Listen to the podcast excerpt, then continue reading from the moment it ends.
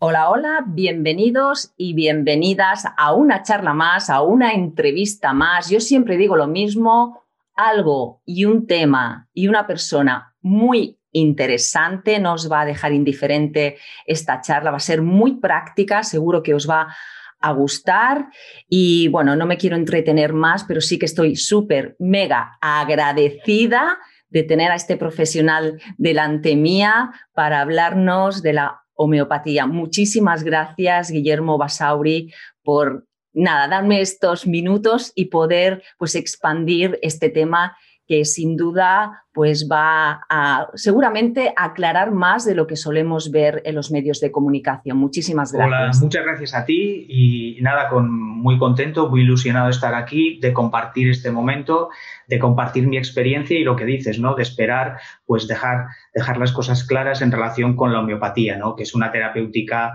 médica, pues pues de uso cotidiano en mi práctica y a ver si soy capaz de trasladarlo. Seguro que, seguro que sí, seguro, porque yo he estado viendo unas charlas del doctor. Quiero decir cuatro cositas de él para no extendernos, porque viene él a hablar de la homeopatía, pero él está formado, licenciado eh, por supuesto, es médico desde hace ya unos 30 años y ya en la carrera ya le picaba el gusanillo. Él me decía que ya le picaba el gusanillo, que si la osteopatía, que si la medicina naturista, pues para aquí, para allá, él mientras estaba estudiando ahí y ya finalmente desde hace unos 20 años aproximadamente está en la homeopatía y él nos va a explicar la vertiente pues más científica y esa parte de la homeopatía que la tenemos como terapias eh, complementarias y ahí se queda, ¿no? Y él nos va a explicar muy bien todo esto y esta gran combinación de, la, de las dos.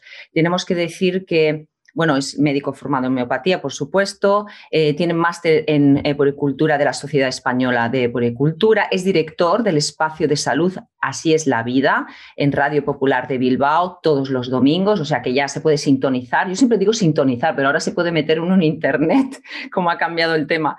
Es eh, portavoz de la Asamblea Nacional de Homeopatía, es decir, tenemos una asociación seria, asociación de asociaciones, y él él hace de portavoz, es decir, está enterado de lo último no solo en España, sino en el resto del mundo y nos va a hablar de ello. Y es profesor del Centro para la Enseñanza y Desarrollo de la Homeopatía, por si queréis formaros, por si queréis saber más indagar, investigar y, por supuesto, de, los mejores profesores y los que están en, la última. Bueno, pues de este currículum vamos a ver si en este tiempo podemos aclararnos con la homeopatía. Como decía antes, nos dicen una cosa, nos dicen otras, a ver si nos aclaramos del todo. Pero a mí me gusta siempre hacer la primera pregunta de dónde viene la homeopatía y qué significa este vocablo para, para entender luego, pues, por supuesto, esa práctica y esa conexión con lo, con lo que es la homeopatía. Explícame, Guillermo. Pues mira, la homeopatía viene de, de, un país que se llama la insatisfacción. Quiero decir, la homeopatía es, es, una terapéutica que nace en Alemania a finales del siglo XVIII. Eh, lo desarrolla un médico y químico alemán, el doctor Samuel Hahnemann, y os decía la broma esta, la broma en serio, ¿no? De que viene del país de la insatisfacción, porque precisamente como, como muchas de las, de las de los grandes avances en la humanidad, pues tienen que ver con una persona primero mm, eh, con, muy formada en, en su profesión, un médico de mucha experiencia que, desilusionado de la manera en la que se trataba a los pacientes en ese momento, él veía que los medicamentos que se usaban eran muchas veces muy tóxicos, que acababan, acababan dando muchos más problemas de los, que, de los beneficios que aportaban al paciente. Además, no entendía cómo cómo se explicaba el sentido de la salud y de la enfermedad y a partir de esa insatisfacción pues empezó a indagar, empezó sobre todo a experimentar, porque hay una cosa que es muy, muy bonita de la homeopatía, que es en realidad la primera terapéutica verdaderamente experimental de la medicina moderna, por decirlo de alguna forma, o de la medicina actual, ¿no? Porque eh, la medicina que se hacía en aquel entonces es una medicina muy muy dogmática, muy poco conectada con la experiencia y con, y con lo que ahora nosotros podemos entender como, como ciencia. Todavía en aquel entonces el concepto de ciencia no, es, no tiene nada que ver con lo que ahora entendemos por ciencia, pero él sobre todo empezó a, entender que si queríamos tener una medicina que, fuera eficaz, tenía que ser una medicina basada en la experimentación y en la experiencia, ¿no? Y, a partir de ahí empezó a desarrollar este, esta, esta terapéutica, este, este modo de tratar la enfermedad, que bueno, pues que vamos a ir poquito a poco desgranando, ¿no? Eh, eh, explícame, eh, doctor Guillermo, ¿qué, es lo que realmente, qué, es la homeopatía en, la materia, ¿no? En eso que, esas bolitas que dicen, no, me pongo unas bolitas, ¿qué, es? ¿Qué significa? ¿Qué hay? ¿Qué contiene? ¿Cómo, cómo funciona dentro del cuerpo? Mira, ¿qué pasa? Vamos a empezar por, por, ese, por, ese, por ese final de tu pregunta, ¿no? Las bolitas, ¿qué son las bolitas? Pues vale, las bolitas son un medicamento. Y digo, son un medicamento por dos razones. Primero, porque tienen un efecto biológico sobre el organismo, además un efecto biológico con, un montón de, a día de hoy ya, de experiencia científica que lo confirma a todos los niveles, y luego hablaremos porque me parece que es una cosa muy bonita y muy interesante, además muy, eh, eh, muy, muy actual hoy en día, y además es un medicamento porque legalmente es un medicamento. Es decir, los medicamentos homeopáticos se les puede llamar productos homeopáticos, sustancias homeopáticas, pero legalmente son medicamentos. Y de hecho, solo los puedes encontrar en, oficinas de farmacia, es decir, en un herbolario, en una parafarmacia, no puedes conseguir medicamentos homeopáticos porque solamente son de venta exclusiva en farmacias porque se acogen a la ley del medicamento, están dentro de un grupo de medicamentos especiales donde están también las vacunas, los radiofármacos, medicamentos de última generación, plantas medicinales, pero legalmente digamos que tienen la cobertura de un medicamento con todos sus controles de seguridad y, todo el rango que le da pues, la ley del medicamento. Y desde un punto de vista, digamos, de, la acción, para mí hay una, hay una, cosa del medicamento homeopático que me parece que es eh, verdaderamente relevante, ¿no? Y es cómo actúa, ¿no? Es decir, a, mí, desde, comentabas, ¿no? Al principio en mi presentación que desde el principio de, mi carrera en medicina ya me empecé a interesar por, por, la medicina naturista, de hecho también soy socio, soy miembro de la Asociación Española de Médicos Naturistas, soy osteópata, hago también terapia manual y al cabo de 10 años de, estar ejerciendo, me interesé ya hace 20 por la homeopatía y todas estas terapéuticas tienen algo en común, que para mí es algo que los médicos olvidamos muchas veces, ¿no? Y es que son terapéuticas que actúan estimulando los propios mecanismos de, curación y de, equilibrio del cuerpo. Es decir, es un poco lo que, te digo, ¿no? Los médicos a veces olvidamos que nuestro cuerpo está permanentemente en un intento constante de, mm, recuperación o de mantenimiento de la salud. Nosotros tenemos un sistema permanente de ajuste que lo que busca es que estemos siempre lo más saludables posible. Y eso lo hace de una forma espontánea. O sea, todos lo hemos vivido. O sea, tú te haces una herida, tu piel se rompe, sangras, el tejido se, se lesiona y automáticamente el cuerpo se pone en marcha para autorrepararse. Y esto no depende de que tú pienses, ah, me tengo que curar, no, lo hace automáticamente. Pues eso que todos experimentamos de una forma tan clara habitualmente ocurre a todos los niveles, en todos los tejidos, en todos los órganos. Y cuando damos con terapéuticas como la homeopatía, que lo que hace es tocar los puntos claves que necesita cada paciente para poner al 150% esos mecanismos de acción, pues de repente nos damos cuenta cuál es el verdadero y la, profunda capacidad que tiene el organismo de, autorregularse. Entonces, claro, fíjate qué diferencia, por ejemplo, a la hora de tratar una infección. Es decir, cuando yo trato una infección con un medicamento convencional, con un antibiótico, el antibiótico entra en el cuerpo y lo que hace es actúa atacando a las bacterias. Y yo supero mi infección porque el antibiótico ha matado a las bacterias. Pero sobre mi sistema inmunológico no ha habido ninguna acción. En cambio, cuando yo esa misma infección la trato con un medicamento homeopático, el medicamento homeopático no se ocupa de la bacteria. El medicamento homeopático lo que hace es estimula nuestro propio mecanismo de defensa para que sea él el que acaba con la infección. Con lo cual, tenemos un problema solucionado activando nuestros propios recursos, utilizando un medicamento, además, libre de los efectos secundarios que puede tener un antibiótico. Y además, claro, como lo que yo he hecho es curar esa infección estimulando mi sistema inmunológico, no solo resuelvo el problema ahora, sino que estoy enseñando y fortaleciendo a mi sistema inmunológico para futuras infecciones.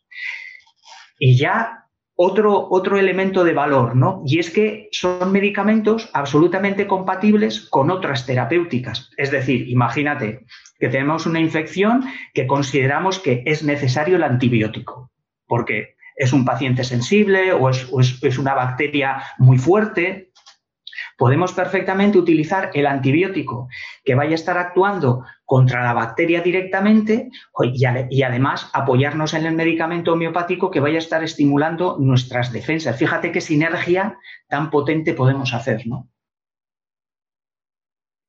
Sí, sí, y ahora me estaba eh, viniendo a la cabeza esto de las infecciones y todo esto, porque como yo también la he tomado y, doy fe de, que, la verdad que es muy, muy rápido. Entonces, eh, hay una controversia que es el propio medicamento, esas bolitas que tú has hablado, eh, se critica porque dice que contiene muy poco de esa, materia prima, esencia, en la cual te va a ayudar a, todo lo que acabas de explicar. Entonces, esa es una de las primeras críticas, ¿no? Que parece que para eh, sentirte mejor, mejor cuatro manzanillas, ¿no? que una milésima de esa manzanilla. Te pongo este ejemplo un poco tonto para que la gente lo entienda en este sentido. ¿Tú qué dices sobre esto?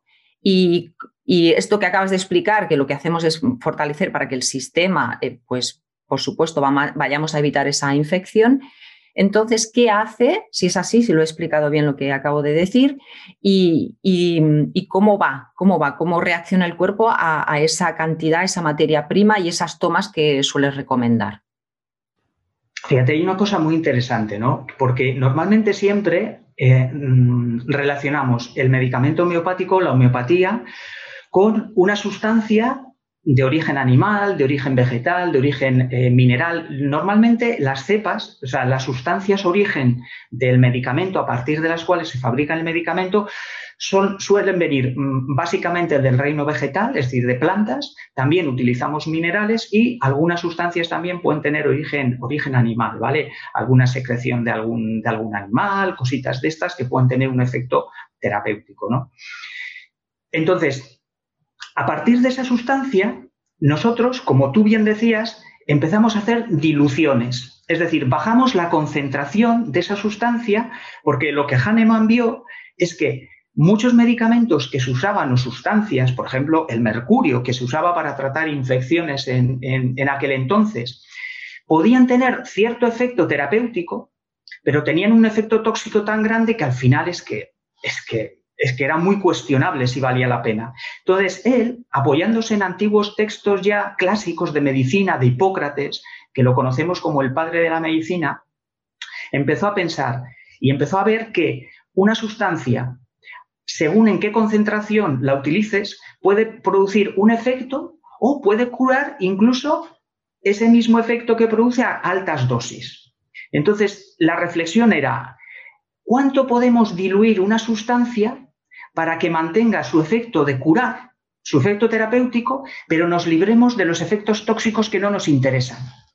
Y a partir de ahí empezó a desarrollar el método del, medicamento homeopático. Pero que no consiste solo en diluir, porque hay una cosa que es muy importante y que además científicamente lo hemos visto y lo hemos comprobado, ¿no? Y es que el medicamento homeopático es una sustancia diluida y dinamizada. Es decir, esa segunda fase de la preparación del medicamento es fundamental para que, el medicamento sea eficaz. Es decir, nosotros diluimos una planta medicinal, por ejemplo, camomila, pues has hablado de la manzanilla, ¿no? Pues la camomila, la manzanilla la usamos en homeopatía. Pues a partir de una tintura madre de manzanilla empezamos a diluir, a diluir, pero cada vez que hacemos una dilución hacemos una dinamización, que es un, es un método eh, estandarizado de agitación muy potente, que lo que hace es activa las moléculas de, esa, de esa cepa, de esa manzanilla, de esa camomila y desarrolla así unas características físico-químicas y un efecto biológico que ya sí es propio del medicamento homeopático. Es decir, que para tener un medicamento no basta con diluir, sino que lo que vemos a través de estudios científicos con termoluminiscencia, con resonancia magnética, con, tecnología que nos permite ver las características físico-químicas de una sustancia, es que cuando diluimos y dinamizamos una sustancia, sus características físico-químicas cambian y además tienen un efecto biológico particular en el organismo, no solo a nivel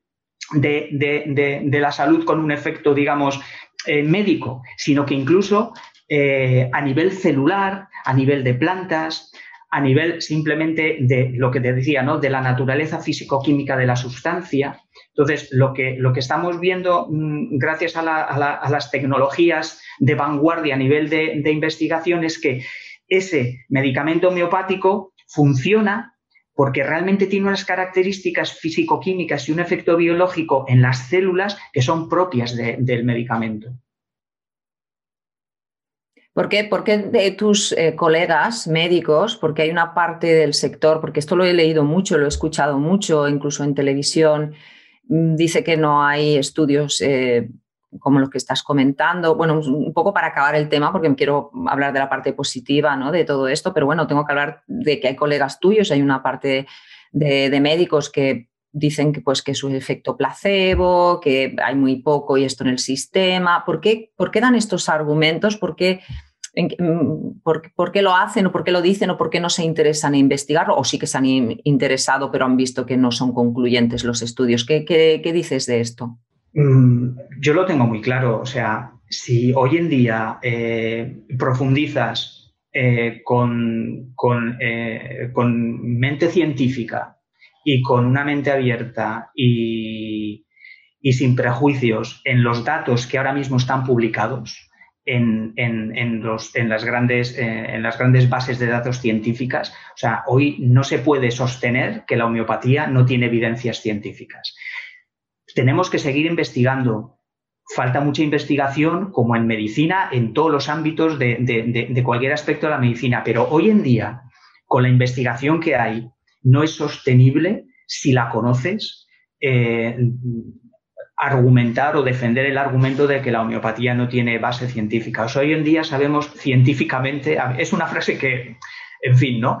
Pero porque la ciencia, eh, la ciencia también es una realidad humana eh, que, está supeditada a muchas variables, ¿no? Pero hoy en día sabemos tan científicamente como del resto de, las terapéuticas médicas que se consideran científicas que la homeopatía, vamos, se apoya y tiene un efecto eh, biológico y tiene un efecto médico demostrado científicamente en estudios a todos los niveles. Además, es muy interesante esto porque tenemos si uno se mete en una, en una, en, una eh, base de datos básica de, investigación científica en homeopatía, que es PubMed, hay más de 6.700 eh, estudios indexados en revistas de prestigio, además estudios a todos los niveles, porque tenemos estudios que hablan del efecto de la homeopatía en células, por ejemplo, en neuronas. Hay un estudio muy bonito con una planta que es el Gelsemium, en cultivo de neuronas, se pone unas neuronas en cultivo y a esas neuronas se les echa simplemente agua.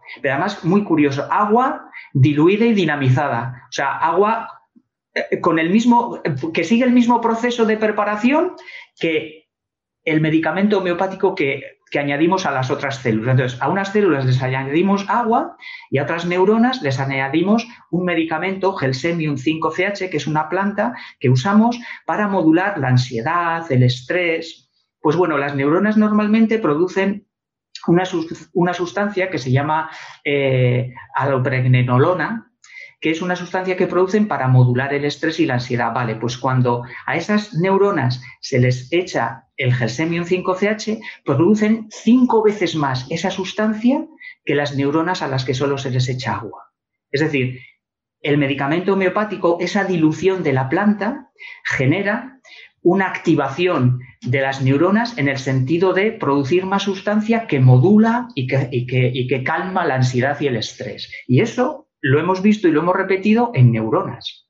No es que cuando Eva, cuando yo, cuando yo, cuando cualquier persona se toma el gel y dice, ah, es que me siento mejor. No, claro, es que te sientes mejor porque tus neuronas generan una respuesta de adaptación al estrés y la ansiedad. Y lo sabemos porque lo hemos comprobado en estudios. Entonces, hasta ese nivel son los estudios de la evidencia y de la eficacia de la homeopatía. ¿no? Luego están los ensayos clínicos, estudios observacionales muy bonitos que si te parece comentaremos porque creo que son muy útiles, muy prácticos, porque esto es muy bonito pero es muy teórico. Pero luego hay estudios, por ejemplo, en cómo la homeopatía mejora la salud de las personas que son muy interesantes. Bueno, me está viniendo a la cabeza, que es un tema, bueno, igual aparte o más o menos, que es, no, no recuerdo el nombre del, de este mm, señor japonés que enseñó las moléculas de agua, cómo cambiaba, pues diciéndole cosas a, las plantas también. el estudio está hecho, ¿no? Que le dices palabras bonitas a una planta y a otra no claro, la homeopatía no está lejos de eso, que se puso y se expandió por todo el mundo, ese estudio, ¿no? Y esa molécula cómo cambiaba. Es un poco que me acaba de venir a la cabeza lo que estabas diciendo. Mira, yo cuando, cuando, cuando estudié, cuando me puse a estudiar naturismo, osteopatía, homeopatía, yo aprendí muchas cosas. Aprendí algo que es muy importante y es que para entender la enfermedad y el sufrimiento de una persona no podemos quedarnos en el diagnóstico, tenemos que ir a eso que ahora está tan de moda, que se llama la, medicina biopsicosocial. Es decir, a entender la realidad del paciente para entender su sufrimiento y su enfermedad. Y que no todos con un mismo diagnóstico manifestamos la enfermedad de una manera igual. Y que por eso las enfermedades no merecen un tratamiento. Lo que merece un tratamiento es la persona que está sufriendo esa enfermedad. Y eso lo aprendí eso no lo aprendí en la Facultad de Medicina. En la Facultad de Medicina aprendí otras cosas maravillosas, importantísimas, que todo médico tiene que saber, pero eso no, eso no lo aprendí en la Facultad de Medicina. Yo siempre digo, en la Facultad de Medicina se, aprenden cosas imprescindibles, pero, pero no se aprende todo desde mi punto de vista y, desde mi experiencia. Y, una de las cosas que, y otra de las cosas que aprendí fue que para conseguir grandes respuestas, a veces son, solo son necesarios pequeños estímulos. Es decir, que los pequeños estímulos son capaces de generar grandes respuestas. Que esa idea de que tenemos de que para que algo sea bueno tiene que hacerte daño, porque si no te hace daño no funciona, no tiene nada que ver con la realidad. Hay veces en las que es así y está bien que sea así. Es decir, hay veces que en un momento determinado necesitamos usar medicamentos que sabemos que tienen efectos secundarios importantes, pero pero es una situación que los, que los precisa y está bien que estén ahí y tenemos que saber usarlos, pero que, como digo yo, la medicina mm, va más allá de... Hay medicina más allá del, de, la, de, la, cortisona, del ibuprofeno, de, de la quimioterapia. Y además esas terapéuticas, curiosamente, son terapéuticas que generan grandes respuestas con pequeños estímulos, con estímulos a veces muy dulces y muy armoniosos para el organismo. Y tenemos que empezar, y bueno, tenemos que empezar. A mí, a, mí me parece que sería muy bonito y muy interesante empezar a, interiorizar conceptos como esos en, la medicina, en la medicina convencional. A mí me llama mucho la atención que muchos de los pacientes que, recibimos los médicos que tenemos estas posibilidades de tratamiento, como es la, homeopatía, la acupuntura, la osteopatía, recibimos pacientes que han recibido tratamientos súper agresivos para conseguir muy pocos beneficios y que aplicando tratamientos muy suaves y muy dulces conseguimos los beneficios que no habíamos conseguido. O sea, ¿no sería más lógico empezar la medicina al revés? Es decir, empezar siempre utilizando terapéuticas que estimulen nuestros mecanismos de defensa, que además tengan efectos secundarios prácticamente nulos, que además sean compatibles con cualquier otra terapéutica y que si en un momento determinado esas terapéuticas no son suficientes, pues bueno, ya tenemos las otras que pueden tener, digamos, unos riesgos de efectos secundarios que habrá que ver, bueno, que habrá que asumir también, ¿no? Pero Imagínate que todos los médicos de familia de, la sanidad del mundo, todos los médicos de cabecera, todos los médicos generalistas, tuvieran la homeopatía como un medicamento base para tratar cualquier cosa que apareciera. claro, es que, es que estaríamos hablando de, otro planteamiento de la salud, claro. Claro, lo, bueno es combinar estas dos medicinas, pero estabas hablando del tema de las investigaciones y, esto de combinar. Me consta que hay otros países que la tienen como más presente la homeopatía, países aquí vecinos, seguro que en el resto del mundo, tú que estás en esta asociación, que eres el portavoz, que estás en esa línea de esas investigaciones, ¿qué nos puedes decir de otros países, cómo lo hacen y si combinan realmente estas dos medicinas o van por, por, su mm, cuenta también. En el mundo, como, como ocurre siempre, ah, eh, tenemos casi todas las realidades. ¿no? España, por desgracia, nos ha tocado, es uno de los países más beligerantes con todo lo que no es la medicina convencional. ¿no? Eh, desde hace unos años hay un movimiento pseudoescéptico pues muy potente que lo que está trasladando es una idea. A mí yo me gusta resumirlo así porque en definitiva es la idea ¿no? que trasladan. La medicina y el cuidado de la salud de la gente va a ser mejor cuando las personas no puedan acceder ni a la medicina naturista, ni a la osteopatía, ni a determinadas psicoterapias, ni a la acupuntura, ni a la homeopatía. O sea, cuando solo tengan fármacos químicos, convencionales que están muy bien, ¿eh? O sea, que yo creo que eh, espero, eh, espero, espero que todos, todas las personas que nos están oyendo tengan claro que, la medicina es una, que todos los recursos son valiosos y tienen lugar, pero, y, y ahora es el pero, lo que creo es que hay que recolocar los recursos en lugares en donde ahora mismo no, no, no, no están bien ubicados. ¿no? Entonces, la idea esa de que la medicina va a ser mejor cuando la gente no pueda acceder a terapéuticas con algunas miles de años, otras siglos, o sea, de experiencia, con millones de médicos en el mundo, con millones y millones de pacientes, o sea, con evidencias científicas. Es decir, es que tiene tan poco sentido que a veces me cuesta hasta pensar de, dónde ha podido salir una cosa así, ¿no? Entonces, dicho esto de la realidad de nuestro país, en otros países la realidad es radicalmente diferente, ¿no? O sea, hay países, por ejemplo, en Sudamérica, que Sudamérica es un continente que a mí me encanta por muchas razones y uno de ellos es porque es un continente y es una sociedad todavía muy fresca, muy joven y tiene una capacidad de apertura. Yo siempre digo, la vieja Europa le pasa eso, ¿no? Que está un poco a veces esclerosada, ¿no? Eso de la vieja Europa tiene, tiene, tiene, tiene contextos muy, muy ciertos, ¿no? Y a veces nos pasa eso, ¿no? En cambio, desde, desde el otro lado del Atlántico, por ejemplo, pues eso, hay países en donde la homeopatía es una especialidad médica, en donde está integrada en todos los planes de, eso, en los planes de estudio de las facultades. Yo que tengo sobre todo mucho contacto con Colombia y con sus profesores y médicos de allí, la realidad, fíjate, por ejemplo, en el COVID, el gobierno, el Departamento de Sanidad pidió ayuda a las, asociaciones de homeópatas para que colaboraran en la estrategia de la pandemia, o sea, un, universo completamente diferente, ¿no? En Francia, por ejemplo, la homeopatía tiene una tradición desde los años 60, la homeopatía está cubierta por, está subvencionada por la seguridad social, ¿no?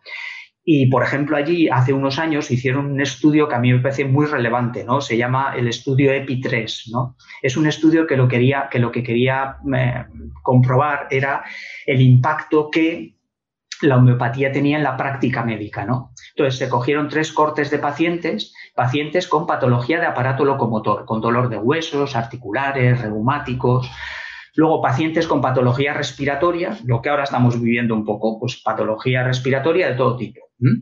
Y luego, pacientes con problemas de sueño, ansiedad y depresión. Y lo que se vio es eh, cómo influía en la práctica médica en relación a que esos pacientes fueran a médicos que usaban la homeopatía o que no usaban la homeopatía, ¿vale? Porque en Francia hay una eh, integración de la homeopatía muy grande, pero no todos los médicos se forman en homeopatía y no todos los médicos deciden que sea una herramienta más, ¿no? Aunque hay un porcentaje muy alto y la población prácticamente en su totalidad en algún momento la utiliza, pero no todos los médicos deciden, pues yo no opero, yo no hago cirugías, yo no abro ni un, ni un quiste. Pues no, yo he decidido que por ahí yo no, pues ya está, pues, pues todos no podemos hacerlo todo, ¿no? Entonces, fija, fíjate, ¿no? Cosas muy interesantes. Por ejemplo, se vio que en relación con los procesos infecciosos, los médicos que usaban homeopatía necesitaban utilizar menos de la mitad de los antibióticos para conseguir los mismos o mejores resultados que los médicos que no contaban con la homeopatía. Es decir, los médicos que no contaban con la homeopatía tenían que dar el doble de antibióticos para tratar las infecciones. En cambio, cuando tú utilizas la homeopatía como un recurso más, necesitas utilizar la mitad de antibióticos. Fíjate, con el problema a nivel mundial que tenemos ahora de resistencia a antibióticos, de bacterias resistentes, de infecciones, pues eso, eh, hospitalarias que no, que no hay manera de acabar ni con los antibióticos de última generación, el beneficio que podría ser normalizar el uso de la, de, la homeopatía en el tratamiento de las infecciones, ¿no? En el, en el, tratamiento de los problemas osteoarticulares se vio lo mismo, que para tener igual o mejores resultados, tenían que utilizar menos de la mitad de los antiinflamatorios y los analgésicos, con todos los problemas de efectos secundarios que estos medicamentos generan. Pero lo que fue muy alucinante fue en el, en el aspecto de la patología emocional, la ansiedad, la depresión, los problemas de sueño, y ahí se vio que para conseguir, yo siempre digo, insisto en esto, ¿no? Porque claro, dice, siempre pensando que es para conseguir los mismos o mejores resultados. Pues dice, no, claro, sí, han dado la mitad, pero, pero es que no se les curaban las infecciones, no, no, siempre para conseguir los mismos o mejores resultados. Los médicos que usaban homeopatía para tratar insomnio, ansiedad depresión usaban un 70% menos de psicofármacos. O sea, insisto, igual que con los antibióticos, con el grave problema en Estados Unidos hay, hay una auténtica epidemia de uso de opiáceos y de, y de psicofármacos que está generando un problema de salud pública brutal. Y en España, o sea, el uso de psicofármacos se dispara años tras años y en este año en concreto con la pandemia, pues la cosa está siendo bastante tremenda. Fíjate que para tratar ansiedad y depresión, tener que utilizar o poder utilizar un 70% menos de psicofármacos, ¿no? Es que, y eso es un estudio encargado por el gobierno francés, porque claro, al ser una terapéutica subvencionada, pues el gobierno tiene que validar si, si, si realmente compensa o no compensa, ¿no? Entonces fue un estudio de hace unos años y esos eran los resultados, ¿no? Es, es, es decir, la homeopatía es una terapéutica que interesa que esté en, el cuidado de, de, la salud de las personas. Interesa a todos los niveles. O sea, desde un punto de vista de salud, desde un punto de vista económico, desde un punto de vista estratégico, desde cualquier punto de vista. Entonces, en la, línea que, me hablabas de, la COVID, ya que está esto, pues, desgraciadamente presente, ¿cómo lo estás abarcando tú? Es decir, ¿ha venido a tu consulta alguien ya con COVID o que quiere cómo evitarlo, o sanitarios que te conocen y han dicho, oye, dame aquí bolitas que yo quiero estar fuerte porque tengo que ir al hospital cada día. Sí, a ver, en, homeopatía tenemos, tenemos mm, a, mí, a mí déjame que haga un, preámbulo antes de, entrar directamente con la homeopatía, ¿no? Porque tiene que ver un poco con lo que tú decías, ¿no? Con tener mis defensas fuertes, ¿no?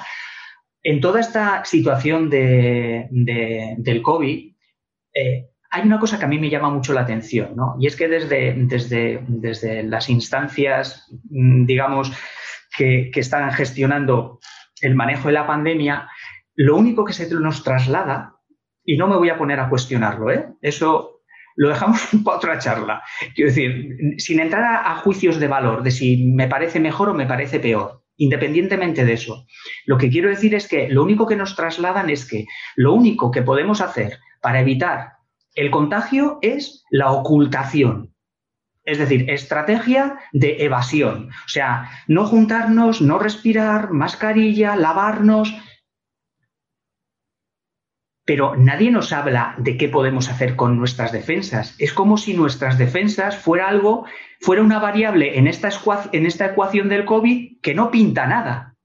Cuando de hecho hay una cosa que es muy curiosa, ¿no?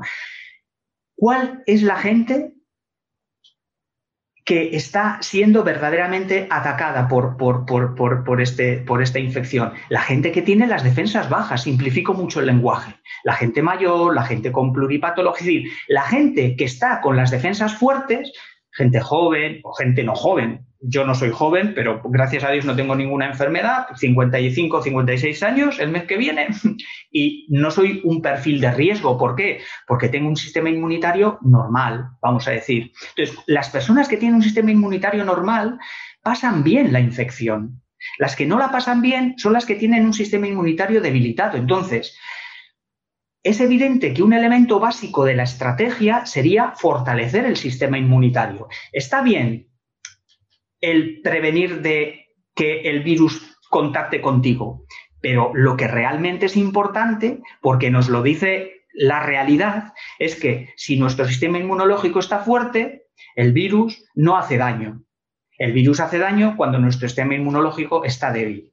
Y ahí la homeopatía, claro, tiene medicamentos que tienen, hace poquito estoy dando unos seminarios precisamente sobre eso, sobre la modulación del sistema inmunológico a través de la homeopatía, porque tiene muchos niveles de acción y tenemos medicamentos que pueden actuar desde distintos lugares, estimulando eh, la fortaleza y la acción y el buen estado del sistema inmunológico de las personas. Y claro, ahí yo, todos mis pacientes, pues tienen su cobertura a nivel de estimulación del sistema inmunológico con homeopatía y muchas veces, pues eso, ¿no? Compañeros médicos y evidentemente todos los médicos que conocemos la homeopatía la usamos con nosotros, con nuestros pacientes, con nuestros seres queridos y pues porque yo creo que ahora, hoy, hoy en día eh, es es fundamental cuidar nuestro sistema inmunológico. Vale, vamos a, vamos a protegernos del virus. Vale, de acuerdo.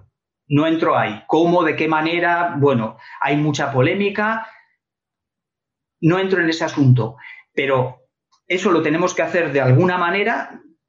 Habrá que ver cuál es la mejor y después de que pase todo esto habrá que valorar cómo se han hecho unas cosas, otras en unos países en otros. Vale, eso está ahí. Pero, pero, pero ¿por qué olvidarnos de nuestro sistema inmunológico? ¿Cómo vamos a hacer que esa sea la única estrategia sin generar ninguna estrategia de fortalecimiento de la inmunidad, ¿Qué es lo que realmente define qué pacientes van bien y qué pacientes van mal. Es pura lógica médica.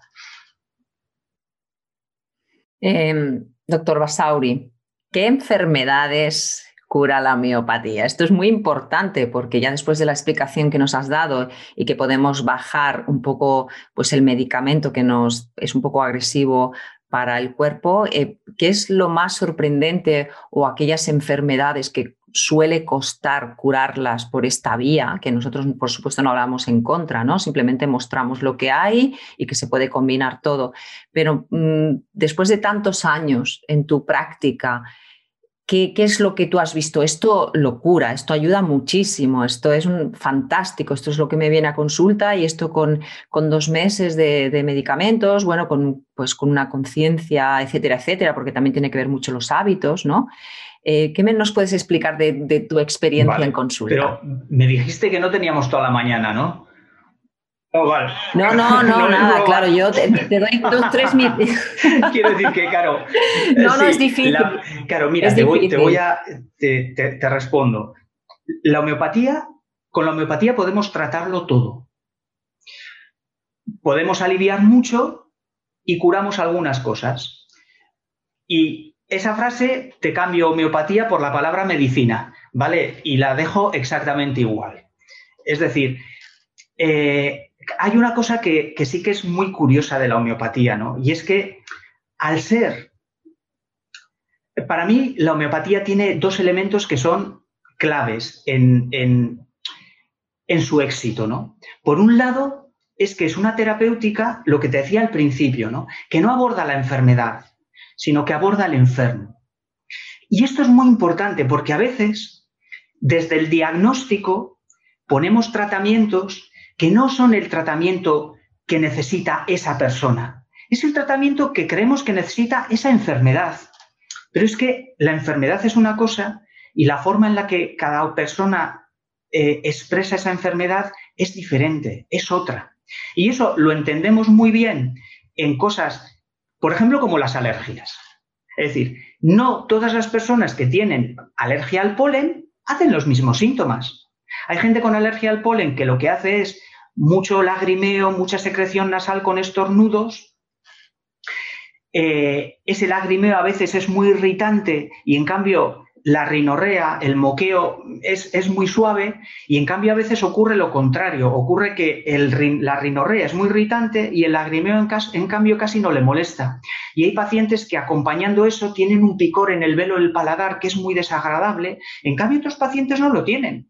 Y hay pacientes que es alergia al polen, lo que les dan son crisis de asma.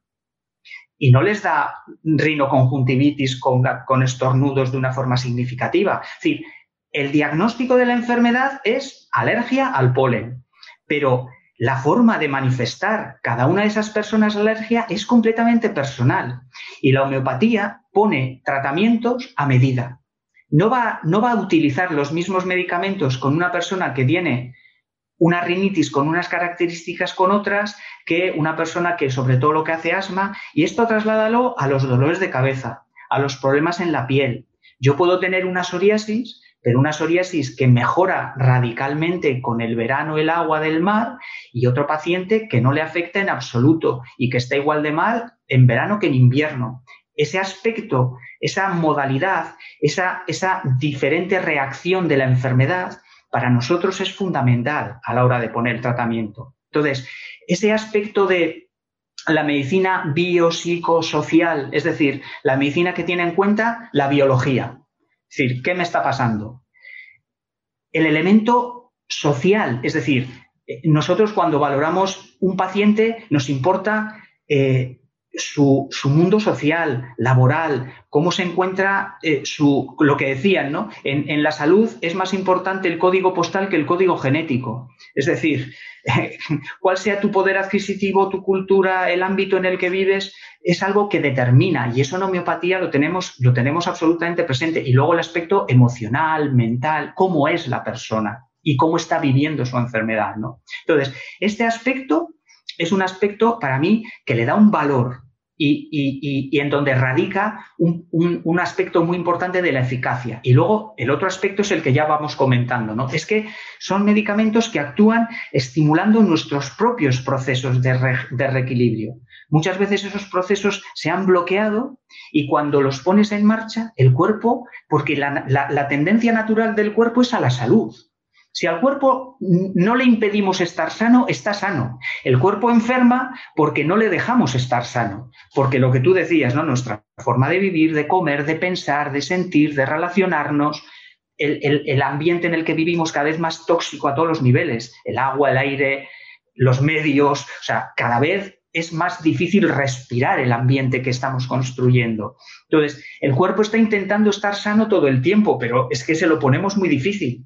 Y cuando tocamos en, interruptores que activan eso y además lo que dices tú, quitamos piedras del camino, hablamos de cómo, cómo, cómo manejarnos mejor a nivel emocional, damos consejos en relación con la dieta, con los hábitos, pues de repente el cuerpo empieza a sanar porque el cuerpo es su tendencia natural. La tendencia natural de nuestro organismo es a estar sanos. Y, y la homeopatía, desde ahí, claro, te da unas sorpresas en un montón de pacientes que no tenían buena evolución con tratamientos convencionales y que cuando de repente eh, implementamos un medicamento homeopático, un tratamiento homeopático, el cuerpo empieza a responder, ¿no? Pero imagínate que esa fuera la medicina con la que abordáramos de primera intención cualquier problema de salud. Y cuando habría que complementar con otro tipo de medicamentos, pues también estuvieran ahí. Claro, sería un planteo de la salud completamente diferente, muy revolucionario, muy bonito. La receta de la abuela y además me venía a, la cabeza, bueno, que las flores de Bach, pues hay diferentes miedos, depende un miedo u otro, pues también una flor de Bach, las sales de Schussler. Además, todo nació más o menos en el siglo XIX, que estaban un poco con, con, el principio que has explicado, es decir, la lógica de que un resfriado, una inflamación no es lo mismo uno que otro. Entonces, esto se tiene que tener en cuenta. Vaya, esto es una explicación, yo creo que para ir cerrando, magnífica eh, y que vamos, que hay que tenerlo en cuenta, que aunque yo he hecho esa pregunta a propósito de las enfermedades, entendiendo y comprendiendo que una persona no igual que, no igual que a la otra.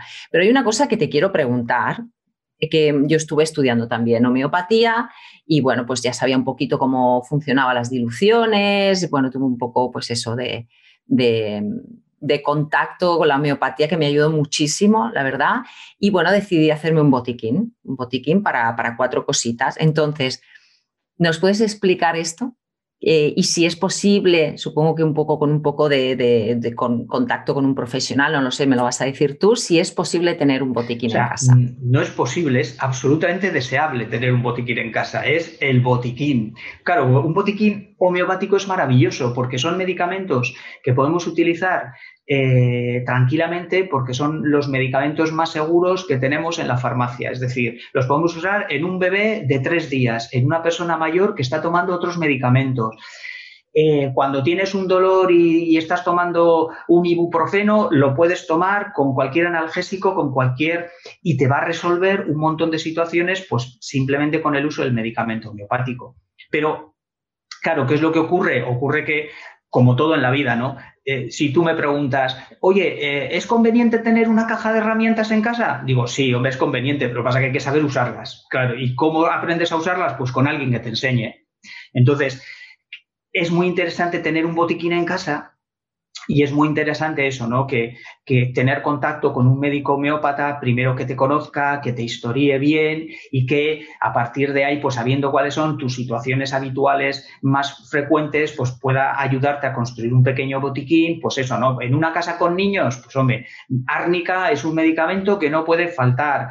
En una casa con estudiantes, pues calium fosforicum, que es un medicamento muy bonito y muy interesante para cuando hay cansancio mental, belladona para las fiebres de de, los niños, eh, aconitum para los enfriamientos bruscos. Es decir, hay un montón de medicamentos de uso súper sencillo, súper seguro y que van a resolver pues, el 80% de las cositas cotidianas que lo podemos tener en nuestro botiquín de medicamentos en los que puede haber otros medicamentos también, pero que 4 o 10 tubitos de, homeopatía pues van a, ser, van a ser un tesoro, van a ser un tesoro. Yo en el blog, en Hablando Homeopatía, en el blog donde escribo con otros cuatro compañeros, pues tengo varios posts escritos porque a mí me gusta mucho la alta montaña y practico montañismo y soy viajero. Entonces, tenemos unos cuantos, yo tengo un, par de posts sobre el botiquín de viaje y el botiquín de montaña, ¿no? Por ejemplo, pues claro, yo, por ejemplo, que, voy mucho a, la montaña, un botiquín homeopático es maravilloso porque en, nada, con cinco tubitos diminutos, tienes tratamiento para las... Eh, complicaciones o para los percances más frecuentes que puedan pasarte en alta montaña, desde un enfriamiento hasta una, torcedura, una sobrecarga, calambres.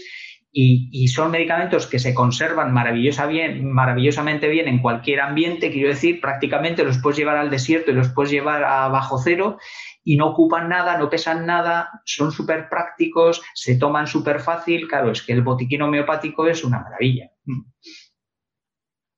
Antes, antes, de decir dónde te pueden encontrar las personas que nos están escuchando, ¿a ti te gustaría decir algo? Ya sé que, tenemos para, para horas, pero ¿a ti te gustaría expresar algo que no te he preguntado, que me he dejado en el tintero? De decir, esto tiene que quedar claro, esto no podemos acabar esta charla sin decir esto. ¿Qué, es lo que le dirías a la gente o qué dirías tú para que, nos quede claro sobre la homeopatía? Mira, eh, me gustaría que quedara clara una cosa, y es que la homeopatía es parte de la medicina y que la homeopatía es una de esas partes de la medicina que la hacen mejor. La medicina con homeopatía es mejor medicina que la medicina sin la homeopatía. Eso hoy en día, y lo voy a decir, no es discutible. y no es discutible porque hoy en día no es solo la experiencia, sino es que la ciencia lo demuestra. Y que, por ejemplo, quiero acabar con un, caso porque hemos hablado de, muchas cositas, pero por ejemplo una de las cosas que, ha habido mucha controversia ha sido con el cáncer y la homeopatía. Es un tema muy delicado porque es una enfermedad que mata y cuando tú me preguntabas qué enfermedad es cura, siempre se ha dicho no que los homeópatas decimos que la homeopatía cura el cáncer. Eso no lo decimos los homeópatas. Desde la Asamblea Nacional de Homeopatía, que, es la asociación de asociaciones más importantes de médicos, farmacéuticos y veterinarios homeópatas, o sea, tenemos claro que la homeopatía es una terapéutica que puede tratar por sí misma un montón de, enfermedades, incluso en, los animales y en los cultivos. Se usa mucho la agrohomeopatía que es la utilización de la homeopatía en el cuidado de los cultivos y de las plantas, no solo de las plantas de decoración, de los cultivos, de viñedos, de, maizales, ¿vale? Y que otras veces va a ser parte de la medicina que ayude al paciente. Por ejemplo, en los pacientes con cáncer, los médicos que usamos la homeopatía con, estos pacientes no pretendemos curarles. Lo que pretendemos es que puedan hacer mejor su tratamiento oncológico. De hecho, una de las cosas que se ha visto y que está registrada y que está eh, en, Italia, en la Toscana, en la región de la Toscana, eh, la medicina integrativa, la homeopatía con gran peso, está integrada en la salud pública. Y todos los pacientes que están en el sistema público eh, con tratamientos de cáncer reciben además homeopatía para, para, ayudarles en el tratamiento, sobre todo con los efectos secundarios. Pues una de las cosas que se ve es que los pacientes que usan homeopatía siguen mejor y son más fieles a sus tratamientos oncológicos convencionales que, los que no lo hacen. O sea, no solamente no abandonan los tratamientos, sino que son más fieles en el seguimiento de su quimioterapia, de su radioterapia, porque la homeopatía les ayuda a ser capaces de aguantar los efectos secundarios y poder así ser más fieles y cumplir mejor sus tratamientos oncológicos. Entonces, este es el lugar que los médicos que usamos la homeopatía queremos que, encuentre. Es decir, un lugar en donde, en donde ayude a que la medicina que cuida de todos nosotros sea una medicina mejor. Y en un, en un momento la homeopatía ocupará un lugar de líder y curará a una persona su enfermedad o le aliviará por sí misma sin necesidad de otros, de otros tratamientos y otras veces la homeopatía acompañará a un tratamiento líder, vamos a decirlo así, pues bueno, para, para intentar hacer todo lo que podamos por esa persona. Bueno, pues ahí queda claro. Además, me recuerdas mucho a Lipin, mi, mi ex profesora de, de, medicina tradicional china, que hablaba justamente de lo mismo, lo mucho que están trabajando en China. Allí lo tienen clarísimo, esto de trabajar juntos, lo tienen clarísimo para esto se va aquí, para esto se va allá y, combinación si es posible. O sea, eso queda y sobre todo con, temas eh, eh, de cáncer. O sea, que, lo que estás expresando hay otros países que lo tienen como muy claro, ¿no? Pues aquí pues eh, vamos a intentar hacer lo máximo posible y ojalá sea el futuro de colaboración y que desde entidades como la tuya, que estáis trabajando, que estáis investigando, que estáis dando cursos, que estáis eh, bueno, mostrando casos, bueno, pues que esto siga así, que no pare y que siga pues, la homeopatía y los que confiamos en ella, sobre todo porque la hemos experimentado, pues que, así sea, ¿no? Yo quiero decir a las personas que nos están escuchando que yo me aprovecharía más del doctor, pero bueno, es, es, mejor así y que nos quedemos con ganas para que nos explique más cosas en un futuro. Te podéis encontrar, lo decía él, que tenía un blog que él escribe con compañeros en Hablando de homeopatía, o sea que allí podéis encontrar esos artículos, esas experiencias también de él y de sus compañeros.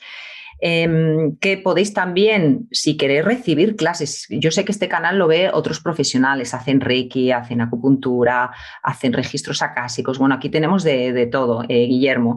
Eh, quiero decir que lo pueden encontrar si quieren recibir formación, si se interesan, pues tienen la web de, de CEDH, el Centro para la Enseñanza y Desarrollo de la Homeopatía, lo pueden buscar en Internet. Y por supuesto, si queréis recibir una visita del doctor, decir, bueno, eh, creo que tengo que ir después de la explicación de este profesional, voy a llamarlo, voy a hacer una visita, a ver qué me dice, qué medicamentos, a ver cómo puedo potenciar mi biología para estar mejor, que sepáis que podéis llamar a este número de teléfono 94 431 66 28. Bueno, ¿le hemos dado todo o me he dejado algo para que tengan claro dónde encontrar? Mira, un, detalle, una página web también muy interesante, ya que hemos hablado de la Asamblea Nacional de Homeopatía.